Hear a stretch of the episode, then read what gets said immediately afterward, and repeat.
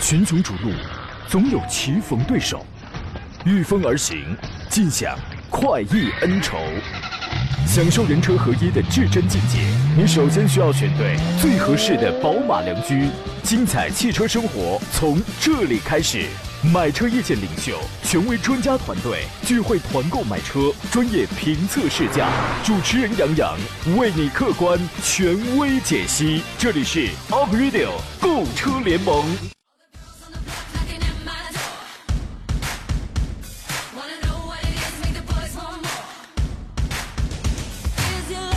来，诸位，节目开始直播了，欢迎在礼拜四的上午时间如约收听山东交广开拔启航的 April 购车联盟。我是杨洋，在济南问候全省的汽车朋友。今天啊是国际睡眠日啊，这说话间这叫名正言顺的睡啊，谁也别叫我，因为国际上它都是这么规定的。这是一个关注睡眠质量的日子啊，包括我在内，很多人咱们都睡眠质量不好。你看我胖是吧？跟这个吃多少喝多少好像真没多大的关系。啊，说话间吃仿佛也变得名正言顺了啊！有好的睡眠，人的这个精气神啊才能好。长期的睡眠不佳呀，日积月累，你就容易变成一名胖胖的节目主持人哈。呃，而且今天从传统节气上讲，还是春分。所谓春分昼夜无长短，风送窗前九晚香，这是一个草长莺飞的季节，让咱们一同来保持健康的饮食，适当的运动，顺带着让睡眠变得更加的香甜啊。今天十一点到十二点，我们依然是专业解决一下挑车、选车、买车的问题。直播间热线此刻为您开通，有遇到拿捏不定主意的情况，欢迎跟我们来直抒胸臆，直接对话，号码是零五三幺八二九二六零六零或八二九二七零七零。我们还有几种网络互动方式，请关注我的新浪微博“山东交广杨洋侃车”，微信公众账号呢，请关注山东交通广播以及杨洋以及杨洋侃车。通过第一个号呢，我们可以听广播，而且还可以看我们此刻的这个视频直播。啊，正在为您开通当中来啊！今天呢，和我一起来解答各位买车问题的是来自济南润华凯迪拉克的技术总监陈安庆陈老师。你好，陈老师。你好，杨洋，听众朋友们，大家好。这您平时睡眠质量睡得好吗？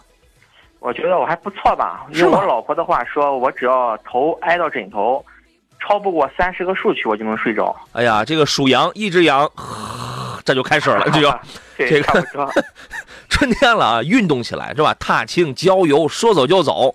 现在咱们跟这个很多朋友跟美景之间的距离就差一台车的这个距离了。昨天呢，杨康团在接受听众的报名当中呢，呃，工作人员告诉我说，来了一位特别有故事的朋友，青岛的黄先生，是姓黄啊，黄先生。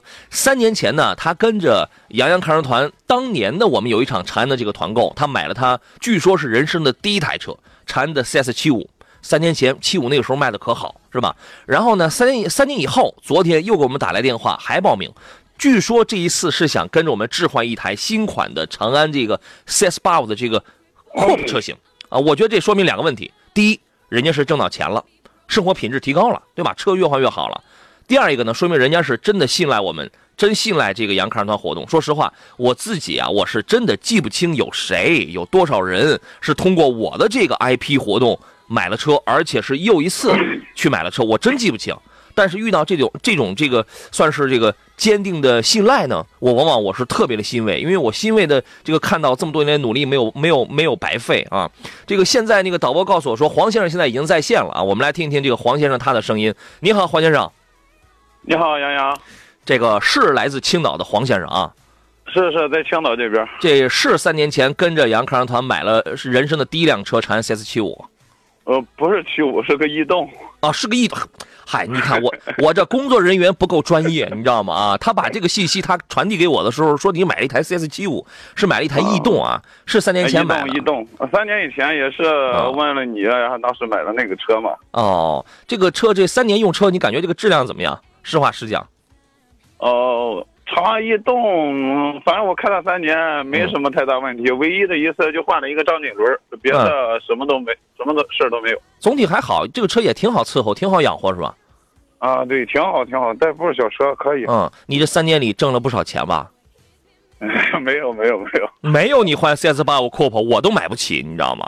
你这是挣了不少钱，就是那三年以后，昨天给我们打电话，然后这今今年是怎么着？想跟着我们再置换一台 CS 八五的 Coupe 是吧？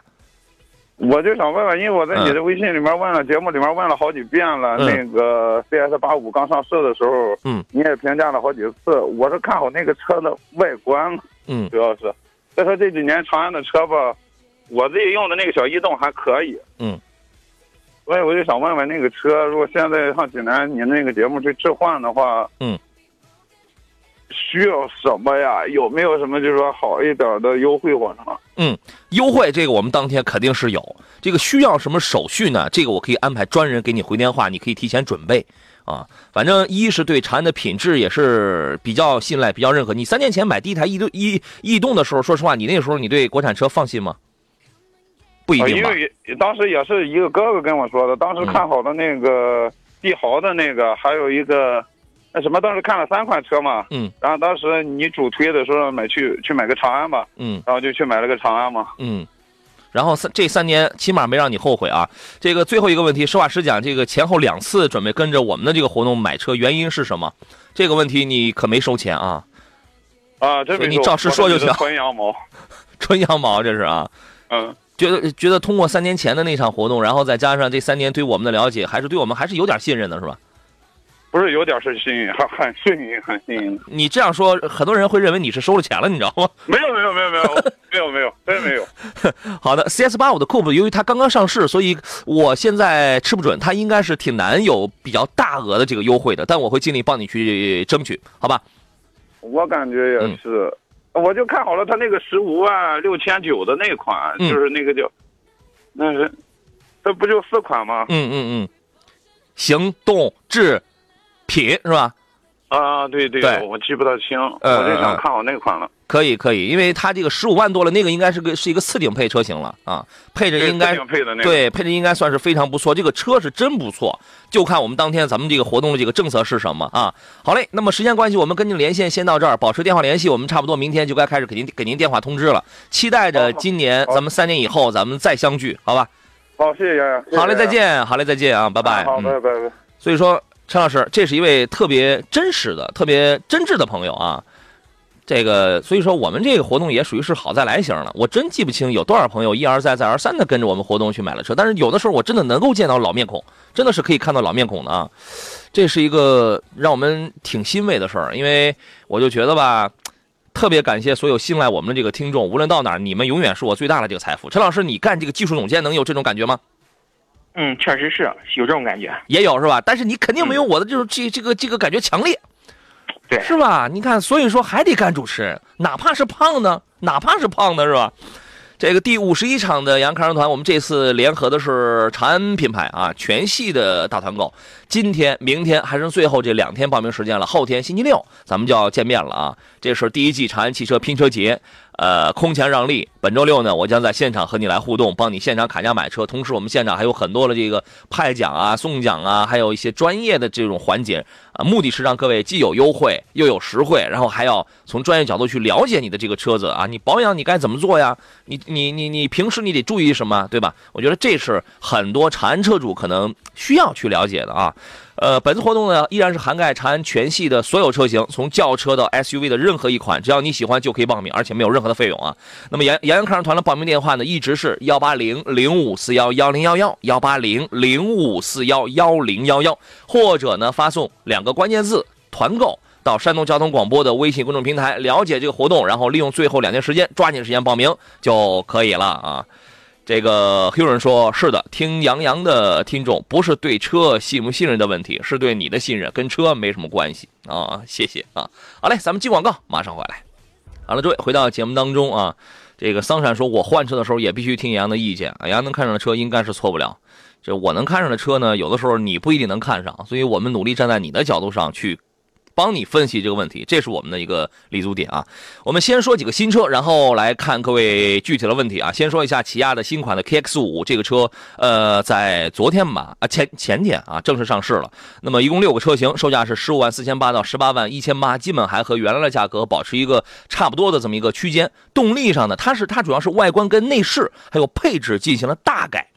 动力方面是没变的，依然是一点六 T 和两点零升这两款这个动力。一点六 T 的那个车还是蛮有激情的啊。在尺寸方面呢，它是加长了大概是有八十毫米左右啊。这个呃，哎不，七十毫米，它比老款车型 KX 五，它比老款加长了七十毫米左右。然后那个十八寸的那个花瓣的这个轮毂，呃，也换新了。让你感觉上去是比较潮的。外观最大的改动是在车屁股，车屁股用了那个贯穿式的这个灯组的设计。陈老师，我们现在咱们来细数起来，大概有好多款车，最早的时候是林肯，是吧？然后你你现在发现有好多的车都用这种贯穿式的尾灯，还挺漂亮的。对，包括比亚迪的唐，哎是吧？还有一些很多国产品牌都都用这个，对对对对对，都用这个嗯贯穿式的。哎，你你一看有一个灯带，你知道吗？喜欢摄影的朋友可能有福气了。内饰方面的变化是非常大的。首先，它加了一个悬浮式的一个中控屏，比老款的尺寸要更大，而且呢，这个触控的这个质感也它也是提升的啊。呃，配置方面它增加了，比如有什么智能呃发动机的智能启停啊。啊，电子驻车呀，Auto Hold 呀，还有驾驶模式的选择，用那个小旋钮啊，然后还有真皮方向盘、一键启动、智能钥匙、自动恒温、空空气净化、定速巡航，还有那些智能的啊，智能互联系统的等等，哎，通过语音去开启空调、开窗，这些全都有。动力方面呢，1.6T 和2.0升这两个发动机呢，大家应该说是非常的熟悉了。只有顶配车型，然后配一套四驱系统啊，十五万起的这么一个售价区间，您觉得这个车怎么样？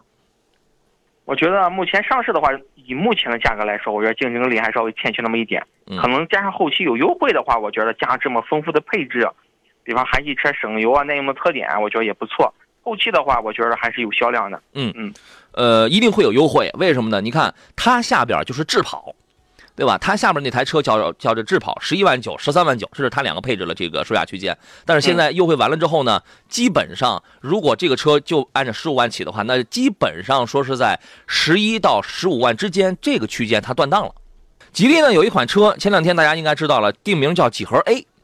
这个几何 A 是谁呢？就是那个 GE 幺幺啊，原来代号叫 G 幺幺，现在起了个中文名叫几何 A 啊！我觉得这个，我觉得中学的几何老师应该会很高兴啊，得请一千个几何老师来这个代言，你知道吗？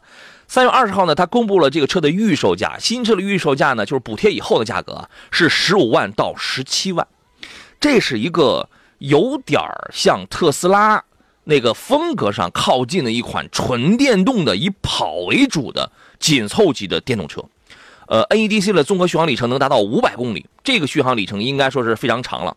呃，当然它还有一个四百一十公里的一个标准续航，你有两个版本，你有两个标，你有两个版本你是可以选择。呃，标行大概是十五万起，补贴完，呃，五百公里续航的那个是十七万，是这个十七万起。这个车的风阻系数特别的小，就是零点二三，零点二三 CD。我觉得对于电动车而言，这个风阻系数小了之后也也能省电啊。然后呢，它是一个紧凑型的轿车，外观的设计非常的梦幻。然后呢，还配一个八英寸的投影式 WHUD 的那么一个系统，也包括多种驾驶辅助的信息，全部都是投影、时速、导航、指示灯、蓝牙电话，全投在你的前风挡玻璃上。我觉得这个信息还是挺科技的啊。另外还有科幻一些。对，就我们就是原来是想象当中的这种东西啊。然后呢，还有什么一键智能泊车呀、三百六十度高清影像，还有速度提醒、空气净化，全都有。核心动力是什么呢？一百六十三匹，最大扭矩两百五十牛米的一个驱动电机。电池组根据容量的不同，它分为六十一点九千瓦时和五十一点九千瓦时。我们刚才说续航里程不一样嘛，啊，这个分为五种充电模式，你可以根据你的环境来选择这五种充电模式当中的任何一种。高标的这个续航里程，从百分之三十充到百分之八十，只需要三十分钟，啊，这个然后呢，我觉得这个呃，这这这这就是那个标准的那个标准的，只需要三十分钟。我觉得这个还是可以的，最高时速能跑到一百五，零到五十的加速时间仅需要三点八秒。因为电动车往往测的就是零到五十的这个加速时间，三点八秒，这是我所接触到的，真的算是很快的了啊。您对于这个是怎么看的？嗯，最早我关注过这台车哈，因为我最早看的时候，它那个车顶啊，嗯跟那个特斯拉的 Model 3特别像，对我就，特意去关注了一下。不过后来呢，爆出了一系列的配置，我觉得配置真是挺丰富的，像杨所说的这些投影之类的，对，以前在战斗机上面采取的一些，比方说操作，为了方便驾驶员的一些功能，哎，这也挺好。对再一个呢，关键看续航，因为呢，对怎么说呢？现在很多的电动车的续航啊，就怕冬天嗯，电池一衰减，是吧？是，续航，如果说续航能在实际使用下来三百以上，我觉得嗯就很不错了。我原来说这个困扰这个现在纯电动车的就是三电，核核心就是三点：电机、电池、电控。电机不是难点，电池跟电控是最大的难点。在这两个里边，电控又是难中之难，它又是难中之难。这所什么是电控？就是我怎么去分配这个电量，合理的分配，包括在高温乃至在低温的情况。其实不光是低温这个电池有衰减，你高温的时候它也容易有有一些化学变化。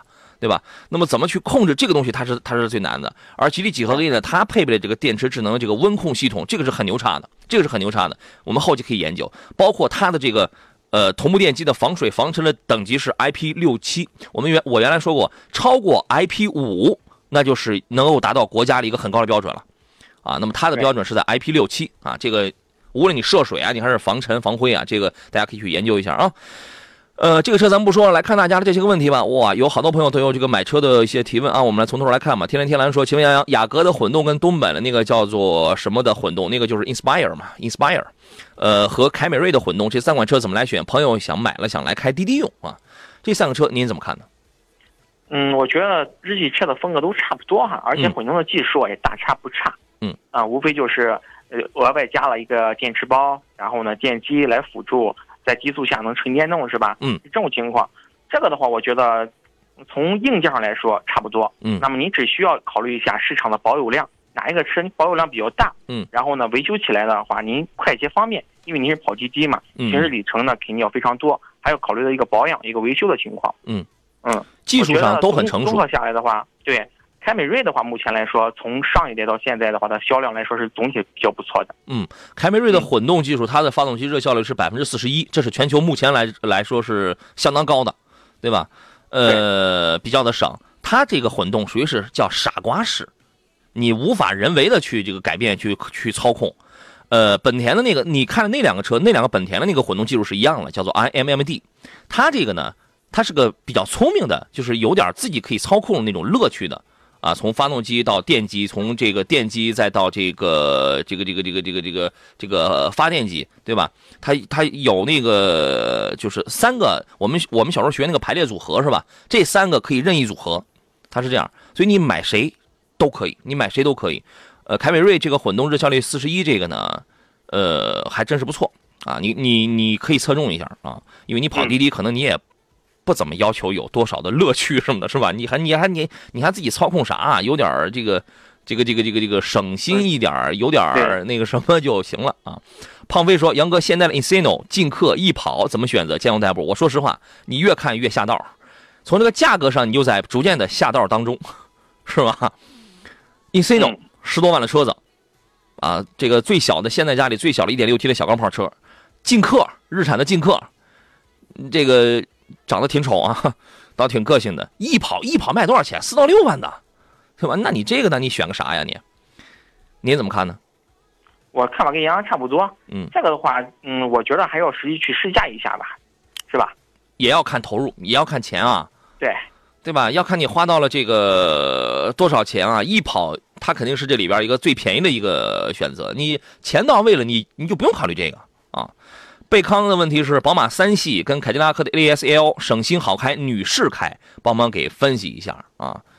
要我的话呢，宝马三，这这个不能是我，为什么？它是女士开，嗯，三系确实在空间，尤其是在后排的这个舒适性上，它是要占优势的。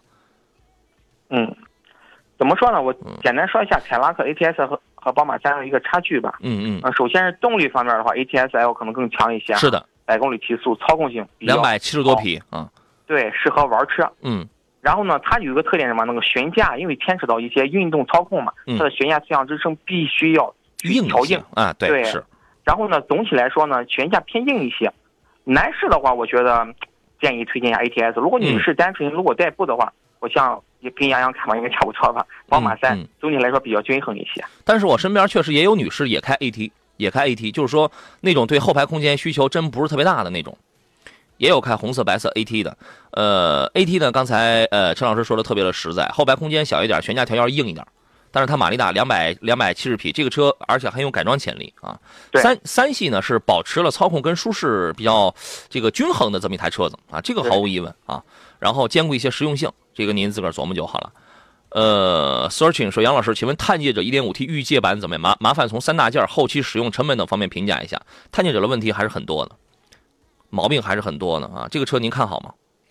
嗯，通过市场销量来说的话，确实是挺一般的哈。嗯，不知道现在优惠幅度怎么样？我觉得优惠幅度应该小不了哈。对，优惠幅度大。嗯，那个我所接触到的，一是内内饰很多都是用很多的塑料哈。内饰做工不行；二一个呢，分体式空气臂衬呃分体式空气臂衬套了那个断轴的这个东这个问题，它给你加了一个衬片儿啊，这个它对它只是一个补这丁。个嗯嗯，在整个通用旗下都是采用目前这种召回的方式，包括嗯凯迪拉克也有，嗯，嗯，呃，凯迪拉克的部分的 XT 五啊，然后呢，但是这个问题在这个雪佛兰跟别克上的反应是非常多的。然后呢，再就是那个变速箱，探界者跟昂科威不一样，它用了一个传统的一个六 AT 的这个变速箱，这个变速箱说实话技术也不是什么多么多么先进吧。嗯，技术方面的话不是特别先进，包括跟最早的老一代的应该是它的改良产品吧。嗯一般的现在应用的话是 GF 六的三代了，嗯第三代产品，相对违禁性来说比以前要好很多。嗯但是呢，通用的箱子一个特点哈，你别指望它有多平顺，像 ZF 的像宝马的变速箱啊很平顺，嗯它呢能细小能感觉出换挡的一些小的换挡点来。嗯但是的话，如果说不是很在意的话，也倒没什么问题。嗯，呃，然后他又问，呃，能推荐下其他车吗？SUV，你二十万上的 SUV 啊，车其实还是非常多的，日系、德系、自主品牌。对，哎，这个这个都有。你按照我的这个思路，你去找车，你去想的话，这个路子它是最清晰的啊。白呃白龙马说：“杨好，我想换一台中大型的轿车，主要是家用。A B B 当中什么车比较好？以舒适度跟操控性为主，帮忙出个出个建议。A B B 你你就那三个品牌，然后呢，什么叫中大型？你是要 C 级呢？你你你还是要 D 级呀、对吧？你就那三个品牌，以舒适性跟操控性为主的话，那我那我觉得，反正奔驰你现在那你慎重买，因为奔驰从 C 级到 E 级，全有全现在全爆发出了影响安全生命的这个大问题。我建议你在那个另外一个 A 和 B 当中，你可以考虑一下哈。我们进入广告，稍事休息，马上回来。群雄逐鹿，总有棋逢对手，御风而行，尽享快意恩仇。享受人车合一的至臻境界，你首先需要选对最合适的宝马良驹。精彩汽车生活从这里开始。买车意见领袖，权威专家团队聚会团购买车，专业评测试驾，主持人杨洋为你客观权威解析。这里是 Up Radio 购车联盟。来，诸位，欢迎继续回到山东小广为您直播的 April 购车联盟的节目当中，我依然是杨洋啊。本档节目专业解答的是各位挑车、选车、买车的问题。呃，除了我们本周六后天有长安汽车全系的杨洋看人团的这个专场团购之外，呃，那么我们还有一场这个车展。那么杨洋看人团的这一场长安的全系团购呢，是在二十三号星期六，我亲自主刀。那么目的是帮助这个我们所有喜爱长安的朋友拿到这个最给力的优惠政策。这个是直接拨打杨洋看人团的报名电话幺八零零五四幺幺零幺幺幺八零零五四幺幺零幺幺来进行咨询以及报名。呃，今天的座上客呢是来自济南润华凯迪拉克的技术总监陈安庆陈老师，你好，陈老师。你好，丫丫。刚才咱俩没什么遗留问题啊，啊，没有。就是就是就是就是那个 A B B 的那个是吧？好嘞，A B B 咱们这个我倒嗯推荐一下，可以看一下 C 七六嘛，是吧？想拉个 C 七六，是价格三十万出头，对全铝车身。下一个问题咱们就可以来那个 C T 六了。刚才谁问了一个什么事儿啊？哎，他那个问题被其他朋友的问题给顶掉了。我们这个节目问题特别多啊，我得扒拉扒拉。因为刚才我记得有一位说小男孩三十万的，我待我那个待会儿找到我再说吧啊。晴空万里说杨好，陈老师好，我想问一下，汉兰达跟途观 L 综合性价比、优点、缺点哪个更省心、小毛病少、更经济？女士开选哪一个？这个你怎么看？这个关键看实用性吧，因为那个汉兰达的话，我觉得总体来说它的保值率特别特别高。就前段时间我们公司收了一台二手车，嗯，开了一年，基本上原价收的，嗯。啊，一年基本原价，对。啊，这正常是，自己赔了个税，赔了个保险。再一个呢，嗯。嗯它的整体来说，丰田车啊小毛病确实少啊。嗯嗯。再一个呢，这个但是这个车呢特别大，如果说您家有二胎或者打算要二胎的话，嗯。我觉得汉兰达是个不错的选择。嗯，但如果说您开不了大车的话，那只能选途观 L。综合对比下来，汉兰达推荐率高一些。对，汉兰达最值得买的是七座，你要买五座汉兰达呢，就是总感觉缺点什么意思。对，总感觉差点什么意思。途观 L 又没有七座啊，你说哪个更省心，小毛病更少呢？相比较而言，丰田的这个能略好一点儿，但是也不是说差距很大。然后呢，哪个哪个更经济呢？它是这样，途观 L 呢，因为汉兰达它只有一个动力，途观 L 呢，看你买的是三三零还是三八零。就是两点零 T 的低功还是高功？如果你买的是三三零的话，理论上来讲的话，它百公里要比你那个汉兰达要低一到两升油。如果你买的是三八零两点零 T 的那个高功的话，那两个车油耗差不多了，油耗还是比较接近的，反正都不算是多么费油的车吧。啊，这个您可以琢磨琢磨啊。我找到那个问题了，就是情深问的，说杨老师好，帮忙推荐一款三十万左右的轿车，啊，男孩子开，谢谢，日韩系除外，那就是德美，三十万就是主流的，就是德美，对吧？法系你在三十万，那还剩下啥呀？然后国产车上到三十万的没有，基本基本这个我们讲主流的啊，咱们也不是玩这个数来宝，那就剩下德美啊。德系那就 A B B 嘛，是吧？美系就凯拉克，再有林肯，是吧？呃，美系就是凯迪拉克啊，林肯啊，嗯，真可以。林肯的那个 M K Z M K Z，男孩子开，但是这个车呢，座椅太低，前前舱盲区太大，舱内用料跟悬架都挺舒服。凯迪拉克，你看它不到三十万，它能买 XTS，或者三十万左右，它能买 C T 六了吧？C T 六现在入门是多少钱？C T 六现在换新款的一九款的国六排放的哈，带转缸功能的话，在三十出头。三十刚出头，那个可那个这个就来了，这个是一个中大型车，对吧？你对吧？你这个这个这个这个比 XTS 要更大，而且兼全铝车身五米二的长度，对，兼具商务用途啊，这个这个你就可以了。然后德系呢就是 A B B 嘛，在 A B B 里边。这个宝马三系新一代第七代的 G 五零，马上今年年底吧就要上来了。你现在去淘现款，应该也是一个很 OK 的选择。A 四没什么特点，反正就是就是舒适度好一点。啊，你要讲操控呢，也不如宝马；你要讲豪华度呢，也不如 C 级。反正 C 级现在问题很多啊，C 级那个转向机那个是有毛病的，后排座椅的人机工程学设计的太差了啊。所以说你你怎么怎么从这里边跳一跳啊？东说问一下杨老师，CRV 混动省油耐用吗？跑路多，想入手一辆混动车型，这个问题您怎么看？嗯，再一个，如果跑路多的话，混动车型啊，其实发挥不出它特别大的一个优势来啊。混动车型什么时候的优势比较明显？城市跑市里，对，走走停停。这时候呢，本来这个车辆起步需要的能量比较大，嗯，它呢电机辅助起步来降低你这部分动能消耗啊。所以说跑市里反而能体现出它的优势来。如果您跑高速居多的话。我觉得真都不需要去考虑混动或者不混动。嗯，其实普通燃油的车已经很能满足您的需求。哎，他只是说混动车型，他只是说跑路多，没准就是城市跑路多嘞，是不是也有这可能？是吧？是，是不是也有这可能？对，再再说一下，嗯，把这个科普完哈。嗯就是跑高速的时候呢，其实很多混合动力啊或者纯电动混混合动力哈，其实跑高速的时候也都是在内燃机工作，电机呢这个时候发挥不出优势来，是吧？包括一些现在国产的电动车，为什么？跑高速的时候续航很短，就这个特点。嗯，所以说根据您实际情况吧，我觉得混合动力是目前来说一个比较好的一个购车的一个选择吧。嗯嗯，行，这个呢您琢磨琢磨啊。这个泰安的腾辉说：“杨哥，奥迪 Q 五烧机油的话如何解决？”哎呀，如果你买的就是现在第三代的 EA88 发动机，说实话还稍微好一点，但是也不排除它不可能不烧，因为机那个它就是正常损耗，机油在任何车上它都是个正常损耗的。但是你要说烧。达到烧的那种那种程度，那个就是损耗太厉害了。你还记得咱们节目当中有一位投诉了那个第二代奥第二代奥迪 Q 五的五百公里加一升机油？对，那期节目咱俩上了是。对，那个那个就太厉害了。那你说，那你这个东西，你从根儿上你解决不了，它就是它就是这个问题，它就是硬件的问题。而且那而且前两批车前两批奥迪你已经出了质保了，你出了质保，那那次咱俩还说呢，五年十万公里的那个质保是吧？呃，有很多车主，哎，五年之内他没烧机油，五年以外 立马就烧机油了。那你这玩意儿厂厂家不管了，出了质保了，反正厂家自己厂家自己对他这个车什么时候烧他是有数的，你知道吧？有什么办法？你你你根除不了，有什么办法能缓解吗？嗯，两个方两个方式哈，一个呢是什么？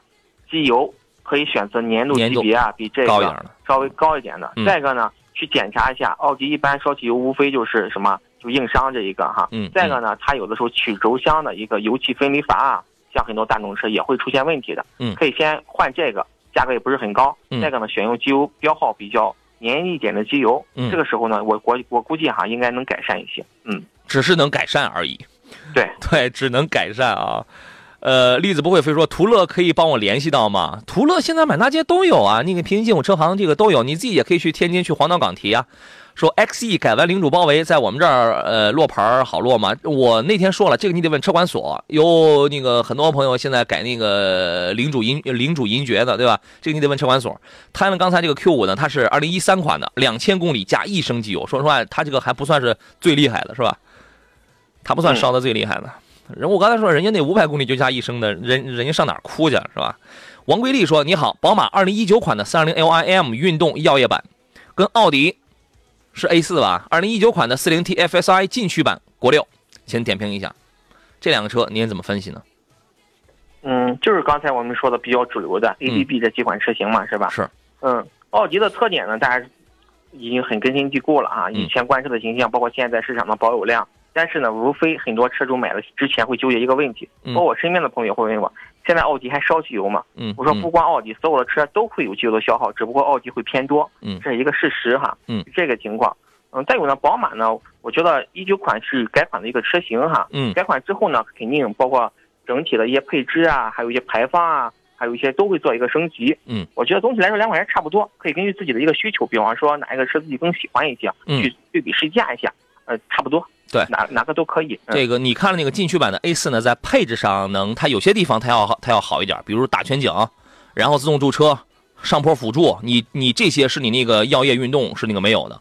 耀夜运动呢会多点什么，比如说零胎压继续行驶啊，什么运动外观套啊，它会多些这样的东西，包括全液晶这个仪表抬数字抬头显示，它它强调的是乐趣，它强调是乐趣。A 四呢在配置上强调的是便利是舒适，啊，我们。简单来理解的话，你可以这样来来来那个理解。讲操控的话，三系的这个长轴肯它肯定要好一些，而且它是个后驱车，啊，你那儿要是不是什么山路啊，或者说下雨下雪比较比较多的话，你这点你可以放心，啊，你可以买一个耀夜啊。然后呢，如果反之的话，你担心的话，那就买个踏踏实实买个前驱的这个舒舒适度好一点的这个 A 四，那就好了。袁永江说：“杨好，我的2015款的途安 1.4T 四千公里加一升，消耗也不小吧？我觉得这个这个算大吗？这个不算大吧？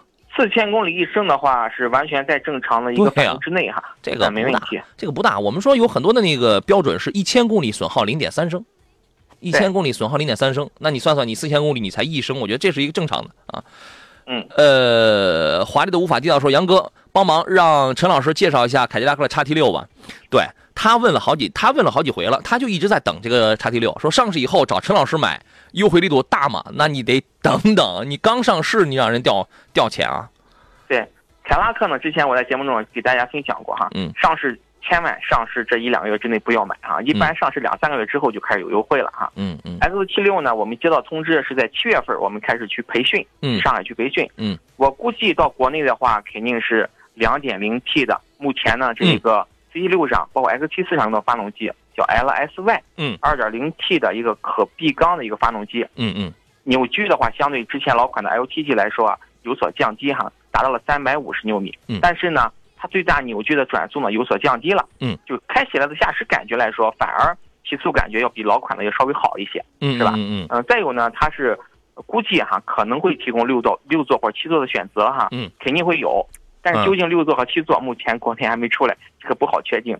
我觉得选择这种中大型的 SUV 的话，像 S 七六的话是一个不错的选择。对我得到了消息说这个车它是一个七座了啊。我们先进广告，马上回来。好了，诸位回到我们今天最后一段的这个节目当中。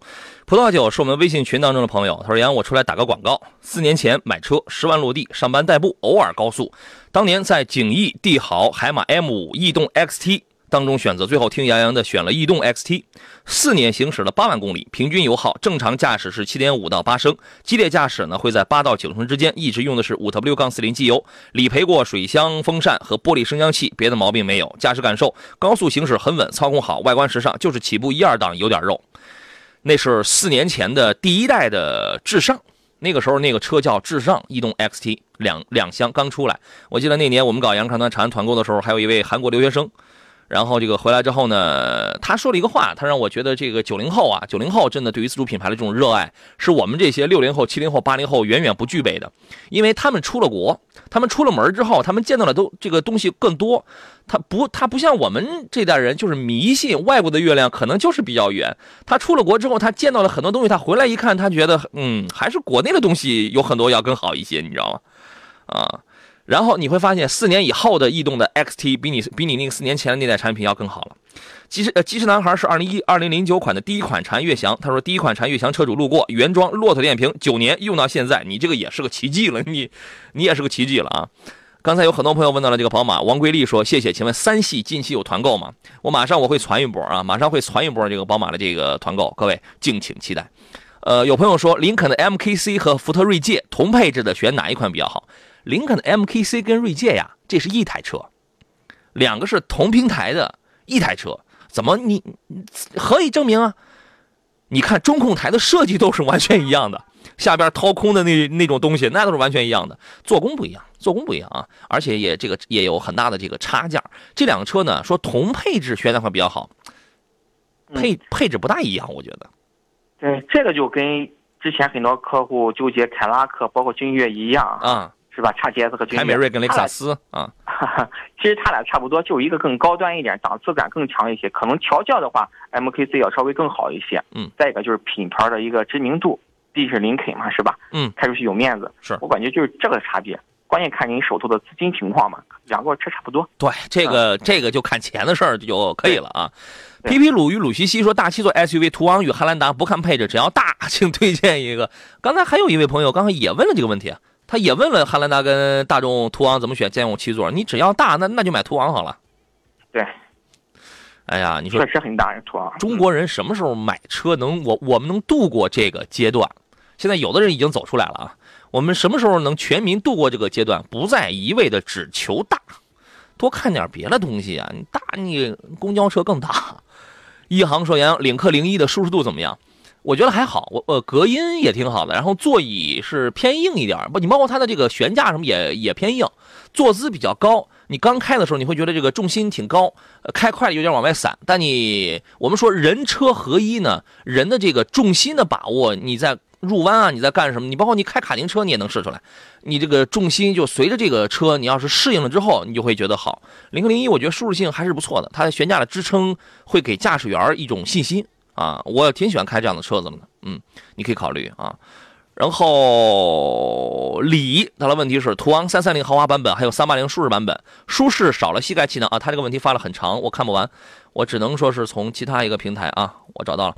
他说这个舒适版呢少了膝盖气囊，轮毂十八小了一号，没有天窗，但是四驱分配分配后轮只有五，落地差价差不多，平时在城区开越野性不强，怎么选？